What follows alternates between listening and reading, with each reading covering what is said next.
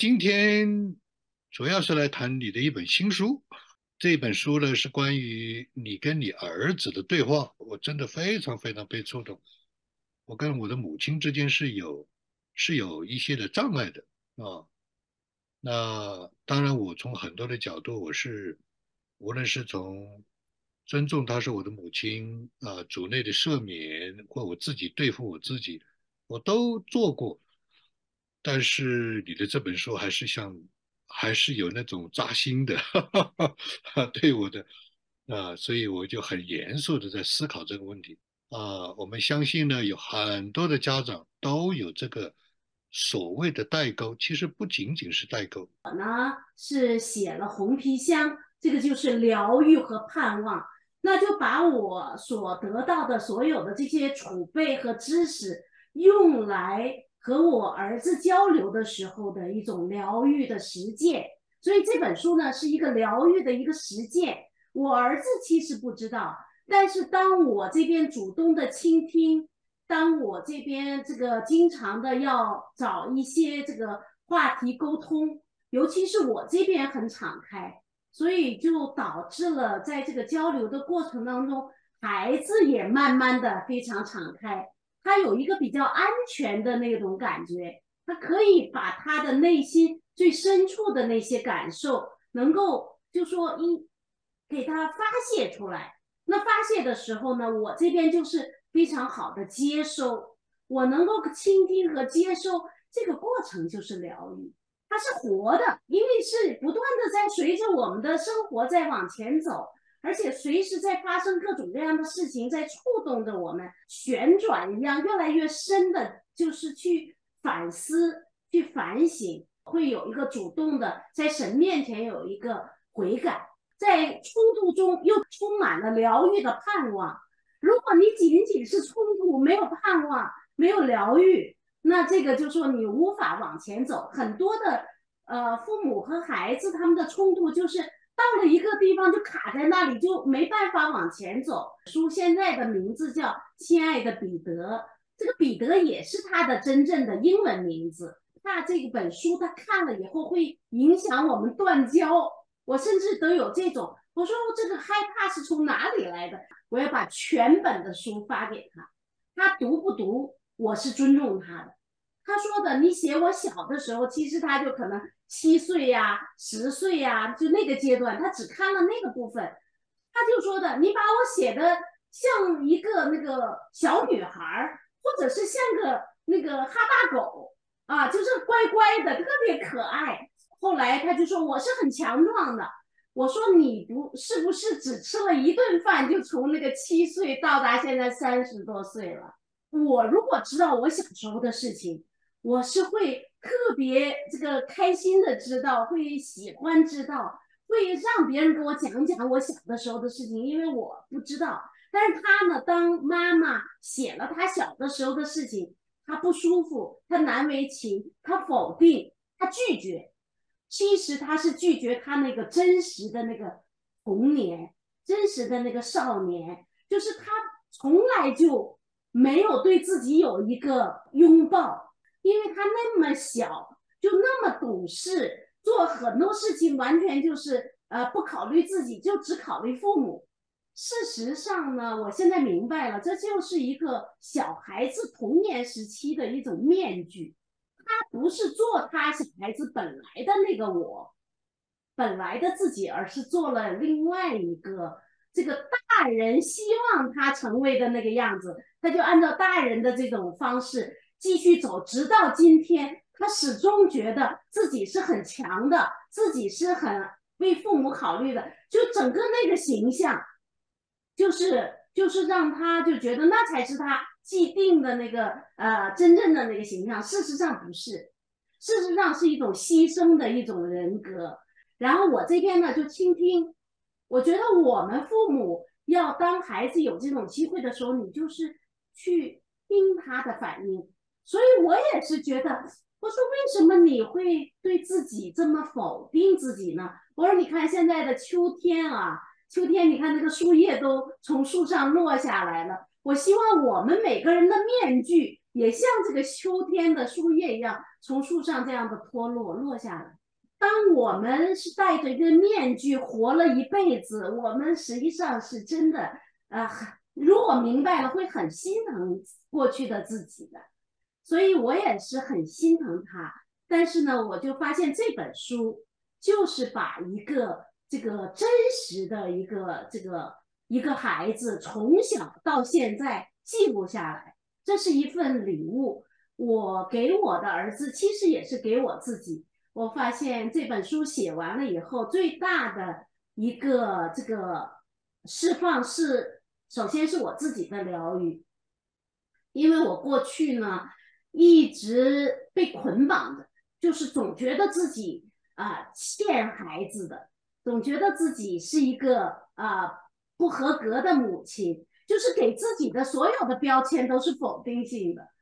那我呢是单纯的，就是神怎么带领我走，我就怎么走。神让我来美国，我就来美国；神让我留在美国，我就留在美国。我那个时候倒是从来没去多去花时间去在那个内疚啊、捆绑啊。但是有一种无形的绑架，始终是在你里边的。就当你面对儿子的时候，你总觉得亏欠他，你总觉得无地自容。当看到别的母亲和孩子有很呃，这个亲密的关系的时候，你就觉得，哎呀，人家母亲付出了那个代价，人家该得到。那当我的儿子没有的时候，我就觉得，我就接受这种现状。但是我就发现，上帝让我开始这本书的写作，而且积极的互动和有意识的互动，是上帝把我这个呃过去的所有的这些啊重担，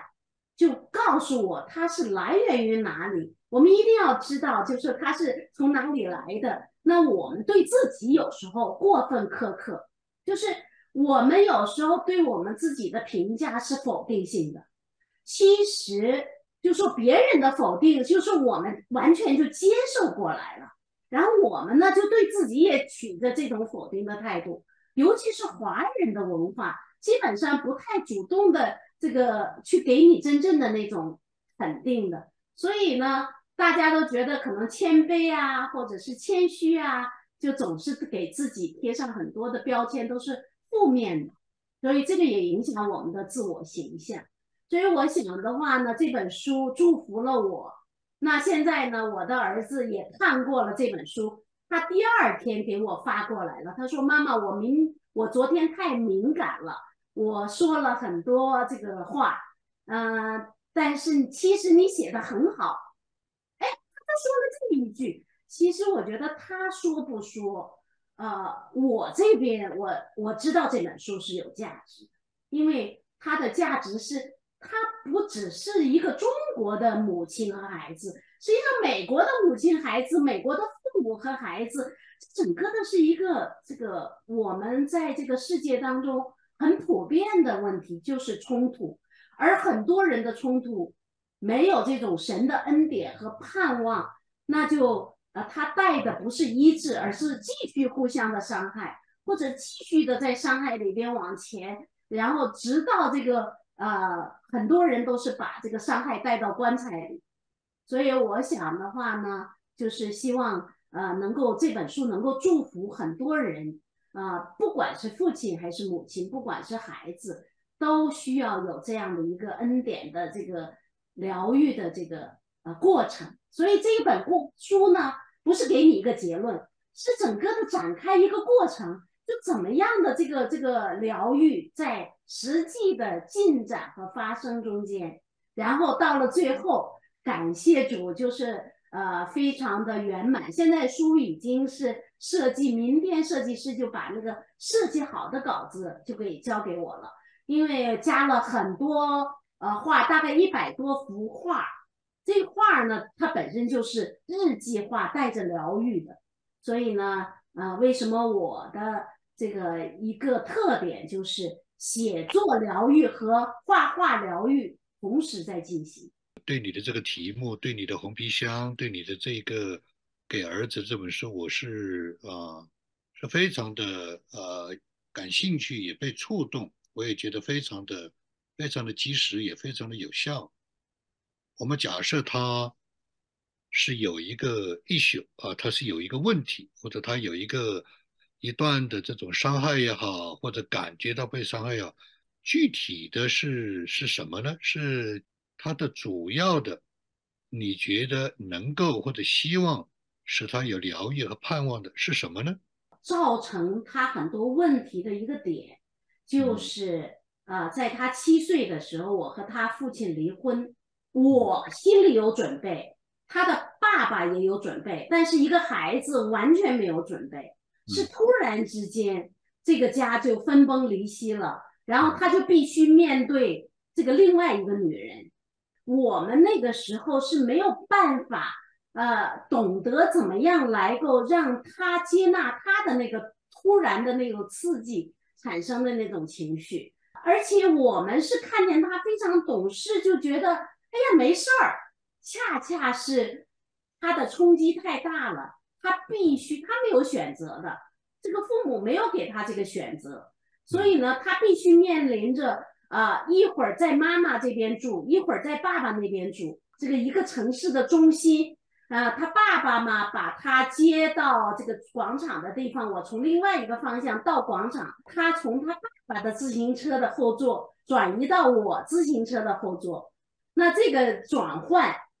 经常的转换，然后他爸爸骑向另外一个方向，我带着他骑向我的方向，他必须在这种呃父母之间转换，当时会对一个孩子的心灵会是多大的一个冲击。我那个时候我自己就顾我自己的怎么样的面对这个新的状况，因为对我来讲也是一个突然间发生的事情。嗯，你发现他在哪个变哪个方面开始变得，就是有某种的这种啊负面的这种成长的倾向，比方说固执啊、脾气啊、呃成绩下降啊，或者交友啊等等，你具体发现哪一个方面呢？引起了你的注意。等到他都已经是这个三十岁的样子了，我才听见了他的抱怨。啊，他说的他很羡慕那个啊，他的同学的家庭，父母啊和那个他的同学有很正常的那种互动。他说那种亲密是我所没有过的。我最近很失落，我发现自己很孤单。其他家的孩子都勇敢去闯，父母都是围绕着子女。我在家庭中很孤单，我的难处不知道跟谁说，谁又能帮我呢？就连表妹得到你的关爱，都比我得到的关爱多。我已经习惯了，我也只能自强。很多家庭条件。比我差得多的孩子，现在比我优越得多。我对你和爸爸都理解体谅，但你真正为我着想了什么？从来没有人关心我最近有没有什么苦恼啊、困难啊。我的父母都不会管我的。我是一个不配得到父母爱的人。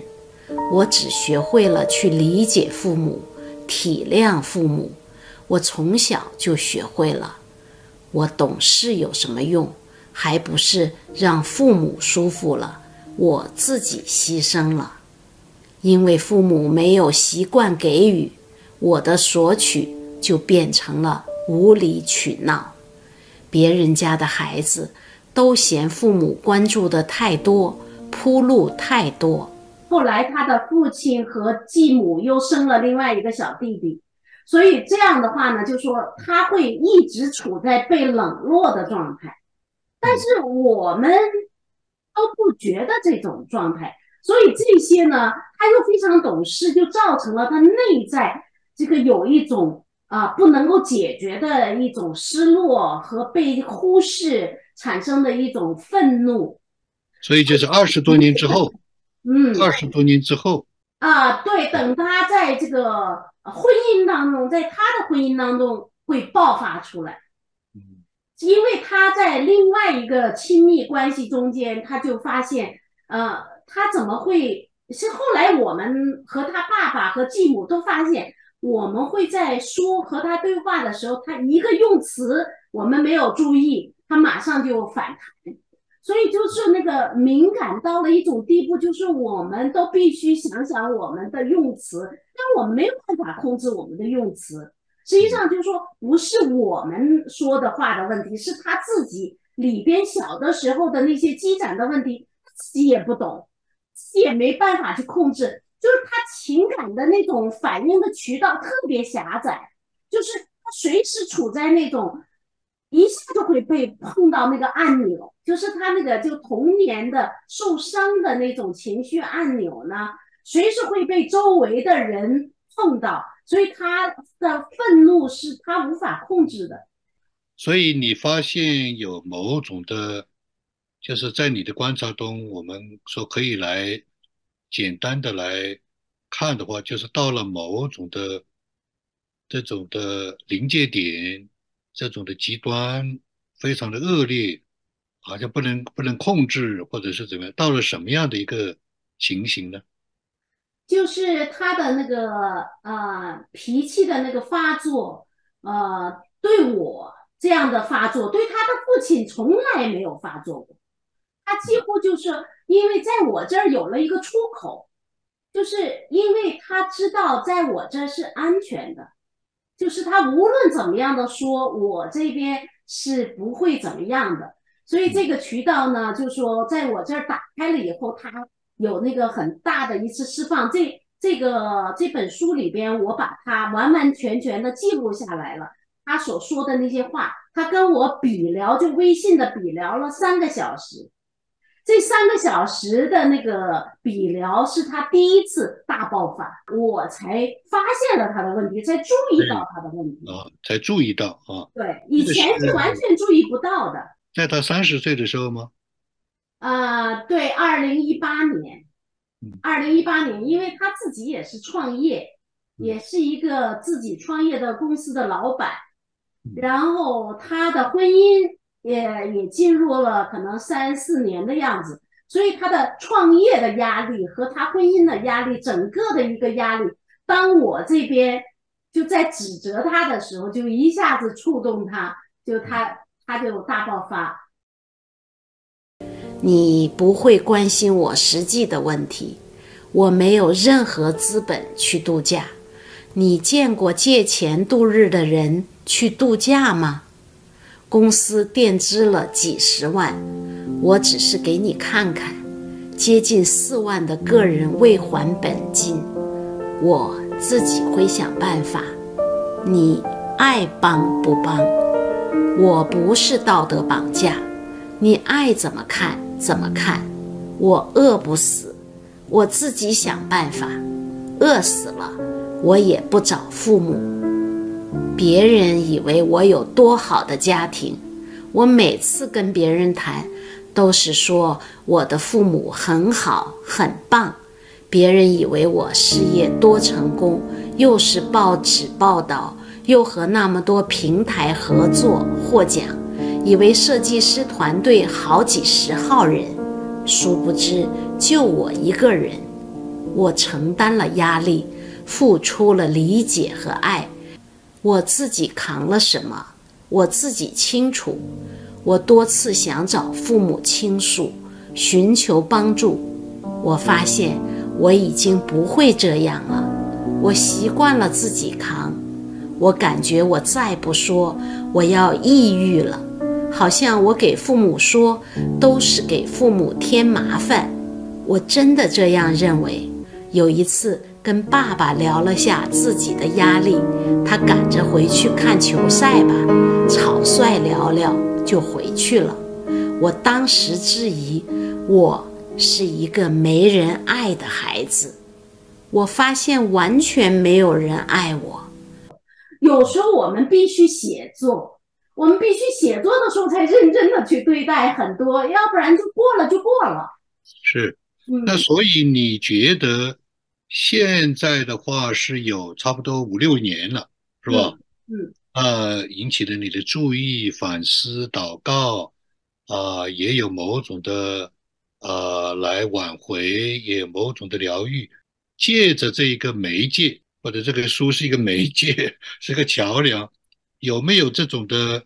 好转的转转向的这样的一个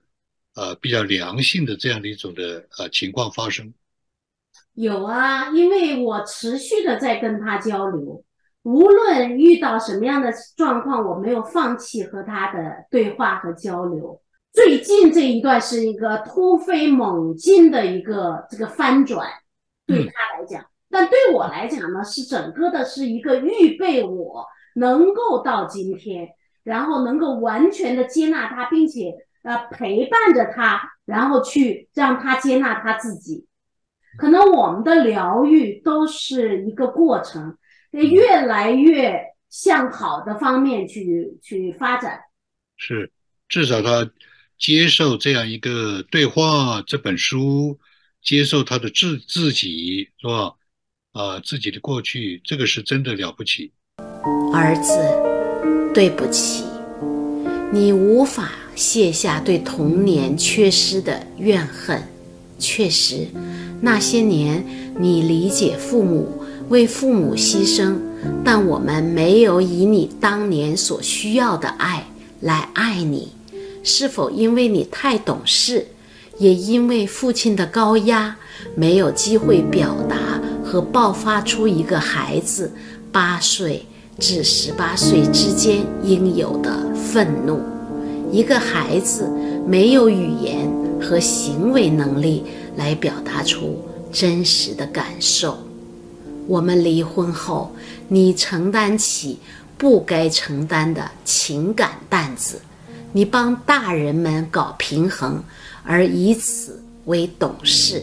这也造成了我们会忽略你的需要。我也以为你都很好。离婚后，我有很多变化和挣扎。后来，你父亲结婚三年后，因为小弟弟出生，你的存在会继续被几方面的人忽略。我那时很无知，本来想接你到马尼拉来美国，但你拒绝了。我也自顾不暇，主观和客观上都造成情感疏离。我最对不起儿子，在我还在的时候，求儿子不要再压抑你的愤怒。妈妈爱你爱得不好，求儿子饶恕。我需要回到从前那个特定的环境，设身处地的为七岁的你着想。父母突然离婚，你一个七岁的孩子怎么会有心理准备呢？忽然间，你失去了安全感，失去了避风港，你夹在中间。却无法处理这些情绪，你没有安全感，小孩会畏惧父母，无处释放你的感受，长久压抑在潜意识深处，你会觉得不公平，没被善待，当然你会愤怒。如果那时妈妈懂得亲密关系。懂得怎样爱，妈妈会拒绝离婚。如果我懂得保护你，减轻对你的伤害。本来离婚后的第一年，我和你住在一起，我在保护你。可惜你爸爸再婚一年后，把你要走了。他没有真正的完全接受，但是我就跟他讲。我说的这个戴着那个面具，我们在神面前是赤露敞开的，一定是这个医治，一定是在神面前，因为你在神面前，你无需要任何遮盖，不需要任何的这个掩饰，而我们自己对自己的那种掩饰的那个习惯是从小开始的，有时候是父母强加的，父母就规定你，你要懂事。你什么事情做个小大人、小绅士，然后体谅父母，然后做各种各样事情。父母只要求孩子体谅父母，其实父母自己本身那个时候可能也也是有各种问题，所以但是要求孩子，所以受伤害的这个孩子是呃是一个循环了，就是孩子不断的受这个各种各样的误会。所以我记得这个小的时候，这个我的那个呃我误会我的儿子的时候，因为他说啊他倒没有怎么。特别坐公共汽车，当时我一下子我这边的问题被触动，我觉得他是在看清这个穷人，就我们有时候我们自己的那个问题会反应，所以就会误会孩子。然后他就当时就说了一句，他说：“大人经常在误会孩子。”我听见了这句话，我记到了日记里，但是我那个时候从来没有想到过。哎，我现在我在觉得。说这句话，其实他那个阶段就是可能总是在被误会，在家里被这个父母误会和继母误会，他在学校被老师误会，所以实际上就是说，这个社会对于孩子们的那个误会或者不接纳，或者经常的否定，尤其是我们中国文化有一种激将法，这种激将法呢，用起来就是伤害人都不带一个那个就是。好像都不觉察，比如说我们这些这个文化人，我们会用激将法来否定孩子啊。我记得他的爸爸就激将他的时候就说的：“你如果不好好学习，你以后只能在这个像这个呃路边那个修自行车的那个人。”其实我们是在不知不觉的就把这种否定带给孩子，我们甚至说。孩子好的时候，其实也是在给孩子施加压力，就是不能接受他真实的那个自己。我们自己也没有被接纳过，所以我觉得我真正的，我说我现在为什么我还能够 survive？我说的就是从小的时候，我好像就是不断的在肯定我自己，就是我能够接纳我自己啊，我我确实是我这么多年，即使呃。这个离婚以后，我有很多阴影，但是我还是从上帝那来那里来，上帝肯定我，我我别的人不肯定我，但是上帝肯定我，而且上帝用我，我服侍上帝，我就觉得从这里找到很多很多呃做人的一种这个呃能够立足的一种底气啊，但是你这些年轻人他没有得到，所以他们确实是需要我们搀扶着他，慢慢的。然后能够重新的校对他们自己对自己的这种否定，然后把面具放下来。最近我的儿子就说，现在他发现他和人交往的时候，以前他总是在注意别人他说什么话、做什么事，别人怎么样反应，别人会说什么。他说这次他说我发现我就不在意了。他说我现在比以前轻松多了。他曾经在去年的时候说的啊，妈妈，你为我祷告，求上帝把我那个包袱给我除掉。他到底是什么包袱？我也没有去问他，但是他就觉得他太沉重了，而且他就觉得好像这个世界上根本就没有人能够理解我，啊，没有人能够这个呃懂得他，所以这种呢，就是会导致他会去找什么方式呢？一般的这种方式，当人觉得自己不被爱、不被接纳、不被关注、不被尊重，他就会去酗酒。喝酒是一种啊啊！我记得觉得我儿子说了一句话，他说：“妈妈，你可以写我愤怒啊，但是你不要写我很乖呀，什么那种像个小女孩一样的。”我说：“那个时候你才七岁，什么男孩女孩，你？”我说我是不会编的，你说的什么话我就记下来啊。他自己不能接纳，他说你可以写我愤怒，男人嘛，我是一个男人，男人愤怒是可以接受的，就这种形象他可以接受。但如果示弱、呃软弱、温柔这些方面，他就觉得不是一个男人的形象，所以这些都有很多误区，这就是我们的这个周围的文化造成的。有些人，男人他就是觉得愤怒是男人的一个特点，所以说他把这个本身这个不当的一种方式呢，反而做成了一种呃他自我形象的一种正面的一种解释了。所以这个确实有太多的呃问题。嗯，非常好。我们今天啊、谈到一个从个人、个体、个人的角度，作为母亲、作为儿子，是怎么样的来看自己的过去，怎么样的来面对我们这样一个真我啊，然后怎么样的来反思、回顾，甚至去接纳我们自己的过去啊，从一个个体的啊母亲啊儿子的这个角度，这里面有很多了，还包括这个呃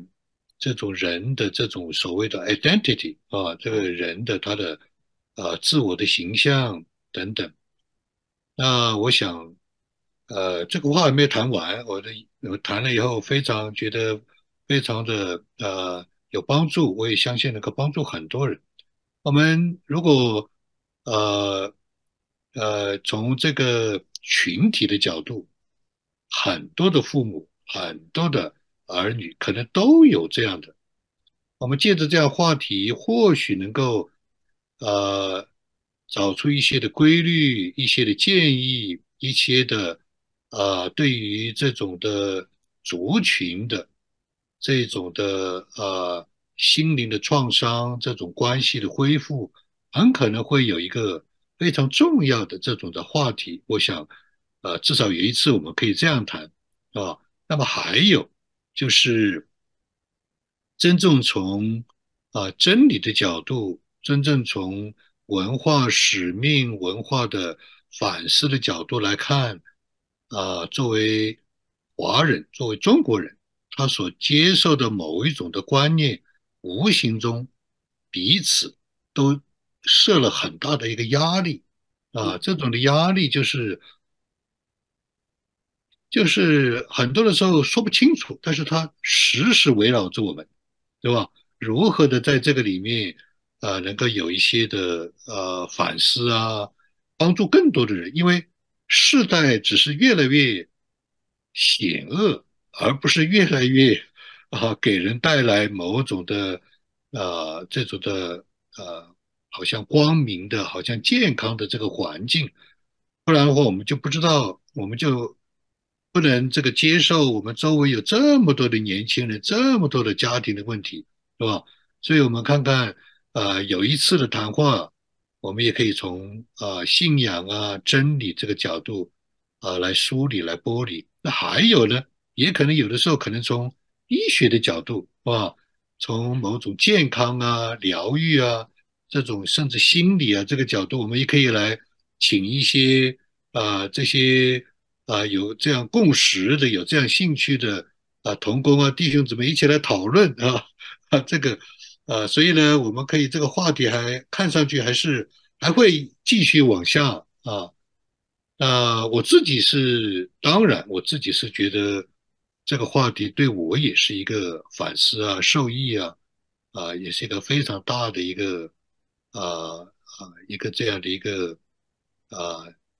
信仰生命更新的一个帮助啊，所以呢，也谢谢你，哈哈借着这样一个呃机会，那今天我们呃可以先停在这，那么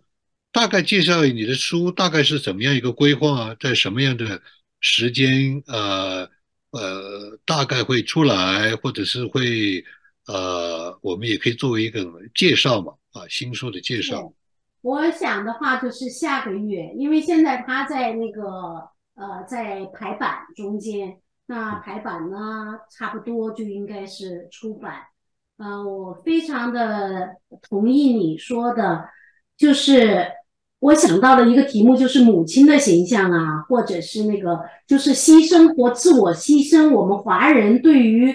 这种啊很多母亲那种啊牺牲还是正面的。他鼓励你牺牲，然后你这个做母亲你该牺牲，然后你也使劲牺牲，最后实际上母亲的牺牲又成为对于孩子的一种捆绑和这个压力，然后最后实际上又造成了孩子整个的一个人生就觉得欠账和不欠账就总是有很多，所以呃，你刚才说的，我们环绕着我们的文化有很多不健康的对爱的观念，而这些观念本身导致了父母也不健康，孩子也不健康。是是是。我，们确实是呃很很需要这方面的呃重新来去呃梳理，然后另外华人呢有一点就是不愿意去触碰，像这本书呢，这个台湾的一个姓贾的一个弟兄，他是出版社社长，他拿到了这本书，然后他就不敢读，读了几页，他说我里边那个老我就让我不要读，不要读，因为一读就会把他自己的过去的所有的这个很多事情啊、就给带出来。后来他是祷告，他说主让他刚强壮胆，他说他要读。另外一个呢，就是他读了以后，他说有一个变化是什么？他说的原来啊，这个看来我们要得医治是必须先二次受伤，你避不掉的。因为你拒绝二次受伤的话呢，就是当你一读这些的时候，就是把过去的一些连带，就好像是二次受伤。你没有这个二次受伤的话，你就没有那个医治。就像外科手术，他必须知道你里边有癌症，必须开一刀。你不让他开那个刀，那个癌症拿不出来。另外呢，警察如果不把那个犯人判刑，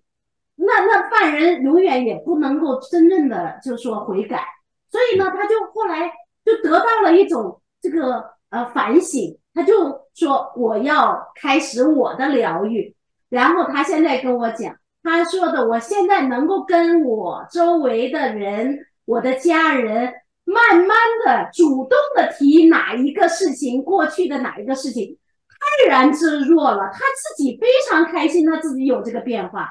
那以前他是不会进入的，所以这个这本书呢，他也是写了一篇他的读后感，哦，我放到书里边了，我觉得是很真实的。呃，这次。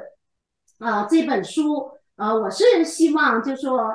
带着大家按照，因为它是疗愈的实践，就是我不是说呃仅仅是要写个故事，这个里边有很多故事啊、但是呢，就说如果这个故事不能够带动我们读者的那个疗愈，实际上是陪伴着。他说，这这这位这个台湾的这个弟兄说，他说因为啊。就好像一个小巷子，很黑的小巷子。哎，林路先打个灯笼，走在前面了。哎，那我现在就跟着走过去。以前呢，黑黑的，我就不想走，也不敢走。现在跟着走过去，因为上帝让我先走的，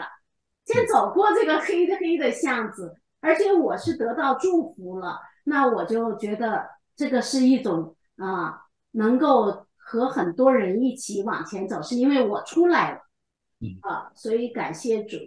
非常好，所以我们也很希望跟你一起合作，借着华木的平台，或许我们可以在华木的网络学校开课，哈哈哈嗯啊，也可以借着这个平台，华木的这个平台，呃，让你来主持这样的啊对话啊、直播啊，或者是啊这样的节目。那最后问一句话，就是，那你能不能够用一个简单的一句话或者一个概念来说？那你到底从这个两本书里面，你到底得到了什么样的祝福呢？嗯，上帝让我写啊，我就写，我就发现这个写本身是需要力量的，因为就是你面对你的软弱，你要把你的软弱要打开，然后要用文字，要用各种方式来表达出来。这这一步，你如果不上来的话呢，这个就没有见证性。所以对我来讲，一个是我的生命是属于神的，所以神有这个呼召，我就摆上。那摆上的时候，我觉得我们你在怕什么？我们一直到底在怕的是谁？然后我觉得，呃，有一个就是仰望耶稣，因为你如果看自己或者看别人会怎么样看你，你都不不敢往前走。但这个时候就是仰望主，他赤裸着在十字架上，把我们的所有的羞耻，我们所有的这个各种各样的难言之隐，他已经替代我们在十字架上解决了。那如果我们还怕这怕那的，就是呃遮遮掩掩的，那那你这辈子上帝所要给你的那个丰盛的生命的祝福就被阻挡了，就好像那个水管这里边，你就自己这个地方你在阻挡着，实际上不是别人在阻挡，就是你自己。所以对我来讲，不会去顾虑别人会怎么说我。或者怎么反应？那这本书就是献祭，高高兴兴的献祭。呃，用我的话来说呢，就是你过了旷野，也过了约旦河，现在开始进迦南得地为业了。